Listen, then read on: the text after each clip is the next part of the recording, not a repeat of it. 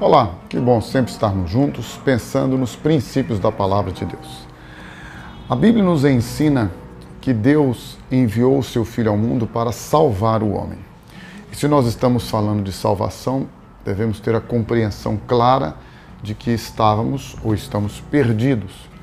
Se não entendemos isto, não há necessidade de salvação. Só pode ser salvo quem está perdido. Quem já se acha né, salvo, justo, bom, que já merece a salvação ou a vida eterna, não precisa da redenção, da misericórdia, da vida sacrificial de Jesus Cristo na cruz.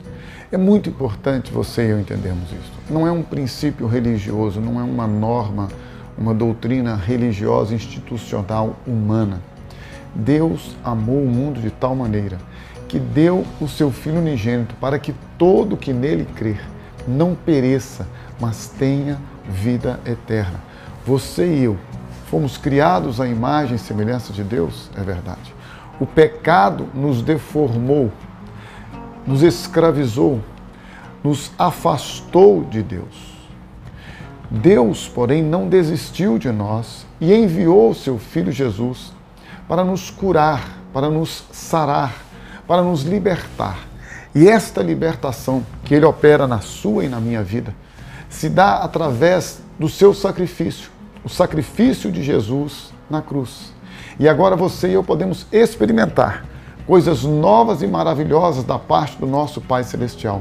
Quando nós entendemos que Ele é o nosso Salvador, que Ele é o sacrifício, a oferta perfeita. Por isso, se você deseja receber mais de Deus, o nosso Pai Celestial, você e eu precisamos entregar a nossa vida a Jesus, reconhecendo-o e confessando-o como sendo Ele o nosso Salvador, entregando a nossa vida a Ele, para que Ele nos liberte, para que Ele nos dê a vida eterna através da Sua pessoa.